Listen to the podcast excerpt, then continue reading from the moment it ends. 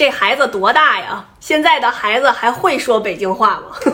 这是评论区问我呢。呃，这孩子头发又长长了。我身边啊，好多朋友，他们的父母都不是北京人。嗯，现在还有好多呢，就是他们结婚的对象也不是北京人。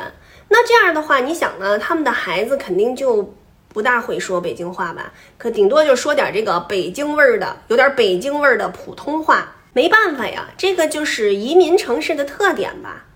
嗯，还有好多人留言，就是说好几十年没听着过这些北京的老话了。完了呢，还有个粉丝给我发微信哈，就说说你这个内容啊，应该就是没什么流量，咱们就是一小撮人，就是非常的小众啊，就咱们这些小众的人群，咱们就在一块热闹热闹得了。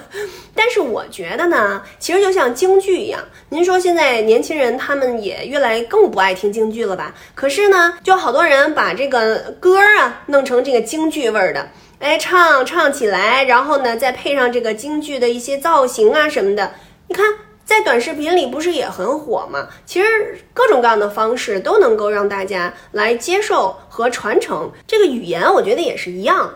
嗯，你看那个。我前两天看一个网剧，就是一个东北的年轻人在台湾上大学的事儿，还挺逗的。最后串的台湾的古惑仔 都说东北话，挺逗的。所以我觉得大家一定要大胆的、自信的说出自己的家乡的方言，别觉得土，让咱们现在的语言也能更加流行，然后更加的丰富多彩，这多好啊！